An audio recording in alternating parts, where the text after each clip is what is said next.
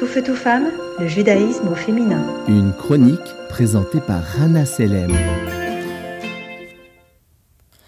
Bonjour à tous. Aujourd'hui, j'aimerais vous parler d'une femme lumineuse, une femme qui nous a malheureusement quittés un peu trop tôt. Elle s'appelait Léa Barouk. Elle était ma belle-mère et la grand-mère adorée de mes enfants. Oui, oui, vous avez bien entendu, j'ai dit ma belle-mère. Et rien que cela devrait vous donner une idée de la personne spéciale qu'elle était. Alors, elle est née à Cuba en 1955 au sein d'une famille juive traditionnaliste, pleine d'amour et pleine de joie.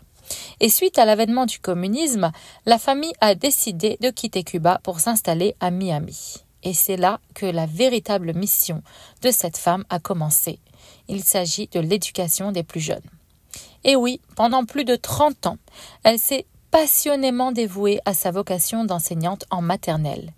Tous ceux qui ont eu le privilège de la connaître n'oublieront pas son caractère chaleureux, son sourire rayonnant et son dévouement envers chacun de ses élèves. Et depuis son décès la semaine dernière, les anecdotes affluent. Qu'elles viennent d'anciens élèves, maintenant parents, de collègues, d'amis ou de voisins, chacun a une histoire à raconter, et tous expriment le même sentiment. Moraléa, comme ils l'appelaient affectueusement, a laissé une empreinte indélébile dans leur vie et ils ne l'oublieront jamais. Alors je partage un exemple. Une femme nous a raconté une anecdote survenue lors de la première coupe de cheveux de son fils à l'âge de trois ans petit rappel pour ceux qui ne sont pas familiers avec cette pratique, il est coutume chez certaines communautés juives d'attendre l'âge de 3 ans avant de couper les cheveux d'un garçon, et cela se déroule lors d'une cérémonie religieuse festive où la famille et les amis sont invités à couper une petite mèche de cheveux avant que l'enfant ne reçoive sa vraie coupe. Alors revenons à notre histoire, cette dame nous racontait que le jour de la cérémonie, tout était prêt. La famille, les amis, les cadeaux, le rabbin, mais il y avait un petit problème son fils, qui était submergé par l'occasion, a décidé de faire une crise et refusé de coopérer. Il s'est dirigé vers une table en dessous de laquelle il s'est réfugié et a refusé d'en sortir. Et c'est alors que Moraléa est intervenue. Elle a écouté sans jugement la maman gênée et désespérée devant tous les invités et lui a dit Donnez-moi quelques minutes, je m'en occupe.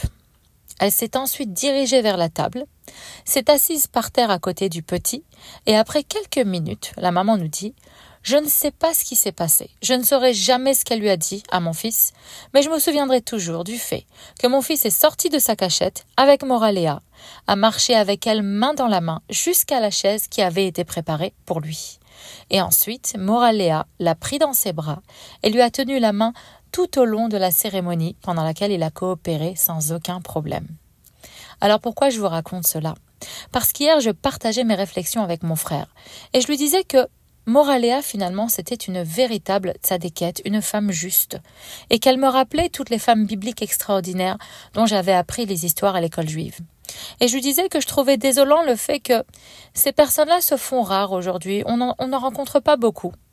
Mais mon frère n'était pas d'accord. Selon lui, il me disait Je pense qu'il y a beaucoup de personnes extraordinaires dans ce monde, mais elles ne cherchent pas nécessairement à se faire remarquer. Elles agissent dans la modestie et elles évitent d'attirer l'attention.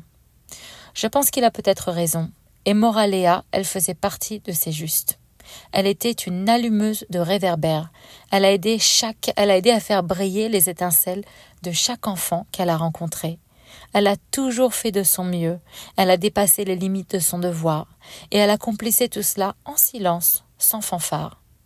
Alors aujourd'hui, tâchons de prendre exemple de cette femme extraordinaire, et de propager la lumière avec bienveillance et discrétion. Que sa mémoire soit une source de bénédiction. Bonne journée à tous. Tout feu, tout femme, le judaïsme au féminin.